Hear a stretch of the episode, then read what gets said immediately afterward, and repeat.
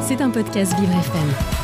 Bonjour à toutes et à tous. Ce week-end est assez dur pour les usagers de la SNCF qui voulaient prendre le train et j'ai décidé de vous en parler aujourd'hui tout en mettant les accents au bon moment. Marian met les accents au bon moment. Ah, les grèves SNCF. Ça n'arrêtera donc jamais. Tout le temps, ils décident de nous saouler avec leurs revendications. Puis là, c'est une grève des chefs de bord, donc des contrôleurs. Et par conséquent, pas des conducteurs. Donc qu'est-ce qui nous font chier à supprimer des trains, sérieusement? Puis ils ont pas autre chose à faire, genre je sais pas moi, bosser? Alors oui, la grève est un droit, mais il faut arrêter d'en faire tout le temps quoi. C'est comme si je faisais grève parce que je n'ai pas envie de travailler et très concrètement, c'est l'impression que j'ai quand je vois les grèves venant des secteurs du transport. Il y a de quoi s'arracher les cheveux. Bon, ça va, on se fait rembourser les billets, mais on ne peut pas non plus voyager comme on veut avec eux. Et après, ils se plaignent de l'ouverture à la concurrence. Bah en même temps, il y a de quoi aimer les entreprises privées. D'ailleurs, vous pouvez voyager en Blablacar ou en Flixbus, ça reviendra moins cher, même si c'est un petit peu plus long, mais au moins, euh, vous pourrez partir tranquille. N'empêche, Hidalgo, elle est très heureuse en ce moment. Elle qui voulait que les Parisiens ne partent pas pendant les JO, et bah la SNCF a entendu son appel et a devancé un petit peu ses paroles. D'ailleurs, un peu trop avancé d'ailleurs, à mon goût quand même. Bon, allez, je vais essayer de choper des billets de train de mon côté. Je vous fais des bisouilles, check de coude, et n'oubliez pas, je suis là pour mettre les accents au bon moment.